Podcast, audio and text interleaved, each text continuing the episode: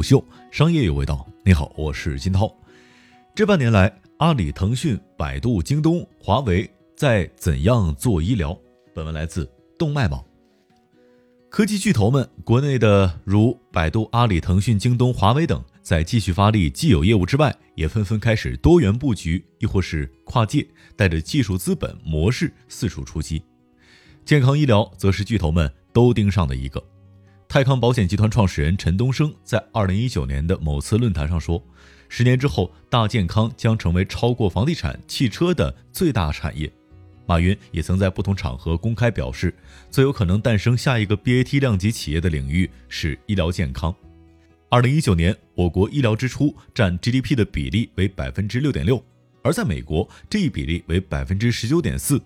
且医疗健康的支出还在逐年上升。为此，巨头们其实都早已有着进入巨大赛道规模和社会需求的医疗健康多年了。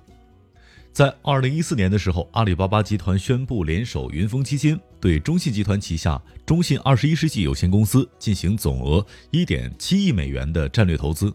同年十月，港股上市公司中信二十一世纪发布公告，正式改名为阿里健康。在阿里巴巴构建的大商业生态当中，阿里健康扮演着向十四亿国人提供互联网加健康服务解决方案的角色。医疗电商是阿里健康的传统业务，也是目前最为核心的业务。综合目前的业务布局和过往的业务动向来看，阿里的健康战略趋势是打造大平台，力争成为未来某个行业的核心入口；而达成整个战略的路径是自建加收购。打通整个阿里系的内部资源，朝着医疗健康的核心不断靠近。今年一月二十六号，新冠疫情期间，腾讯正式在微信支付页面上线了医疗健康板块，向超过十亿用户提供医疗服务。在疫情稳定之后的三月末，腾讯医疗便动作频频，在相继与多家企业达成战略合作之后，在投资上也是出现了两笔的投融资，五亿美元投向了高级医疗，并参与了老百姓的。定增募资。腾讯的战略一向是连接，而这种战略也延伸到了医疗健康行业。综合腾讯在医疗健康行业的当前动态和过往的布局来看，腾讯正在完善健康医疗生态的闭环，尽可能的缩小用户在腾讯生态里面获得健康医疗服务的路径，让用户一键达成任何健康医疗服务，比如咨询、健康管理、挂号、问诊、购药等等。这或是腾讯最核心的战略指向。疫情期间，腾讯正式在拥有十亿级用户的微信九宫格上面推出了健康医疗的页面，这可以看作是腾讯初步缔造起医疗生态闭环的标志。从短期和中期来看，随着闭环能力的加深，用户抵达服务的路径缩短，腾讯健康呼之欲出。届时，腾讯健康的资本体量、用户体量在行业当中可能将是一个无比庞大的存在。在过去十年，百度在技术研发上投入了超过八百亿人民币，而技术研发的方向主要是人工智能。在裁撤医疗事业部三年之后，百度带着它的算法重新归来。今年三月，百度成立健康子公司，并且推出了百度健康的小程序，这或许标志着百度已经将百度健康的大船正式推下海，通过内容加服务构筑双生态闭环。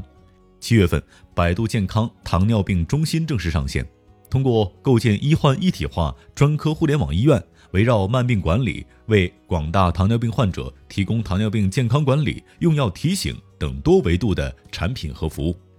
百度虽然再度开启健康医疗业务的时间稍晚，但其已经在较短的时间内进入了多个细分领域。总结来看，百度健康正在搭建一个从健康医疗科普、问答、直播等内容生态，到在线问诊、健康管理等健康医疗服务的商业闭环。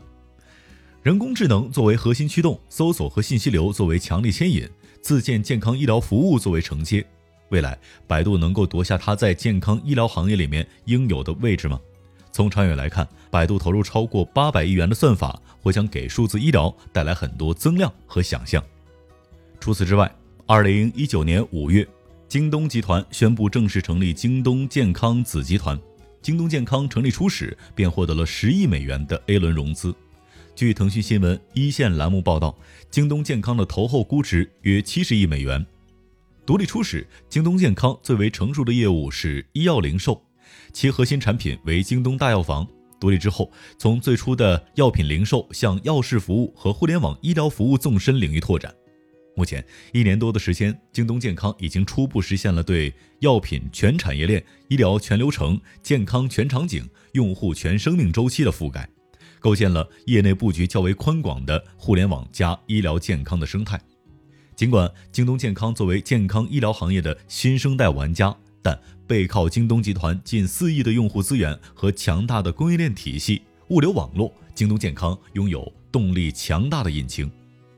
未来，京东健康的战略重心也或将由此展开和深耕，即围绕用户健康全场景、全生命周期，加大医疗服务的可及性和服务能力的建设。下面我们再来说华为。低调的华为其实已经布局医疗多年了，从早期的智能可穿戴设备开始，到近一两年来的医疗业务动向，华为其实已经逼近了医疗的核心。华为目前在数字医院、区域医疗信息化和分级诊疗等业务上，为医疗行业提供了全面的覆盖，完全可控、运维简单、面向未来的无线网络解决方案。从未来的战略来看，华为会继续坚持并且推进人工智能、五 G、互联网等先进技术在医疗行业的落地应用。综合来看，华为医疗的战略侧重是赋能产业链，帮助参与方做科技化的提升。未来，整个医疗健康行业的大部分产品和服务可能都将有华为的身影。今年爆发的疫情，在暴露出巨大的健康医疗需求的同时，也催化了行业在供给端的提升。在非常直接的程度上，疫情加速了巨头们的进场，以及进场之后在多个细分领域的快速布局和崛起。在过去，公立医院几乎意味着整个医疗服务的所有。而在未来，公立医院或将只是健康服务生态里面的一个节点，一个无比重要的节点。在创新医疗服务体系和创新医疗支付体系的建设进程当中，我们上面说到的 B A T J H，他们的战略所指或皆是力争成为新型医疗生态里面的巨头。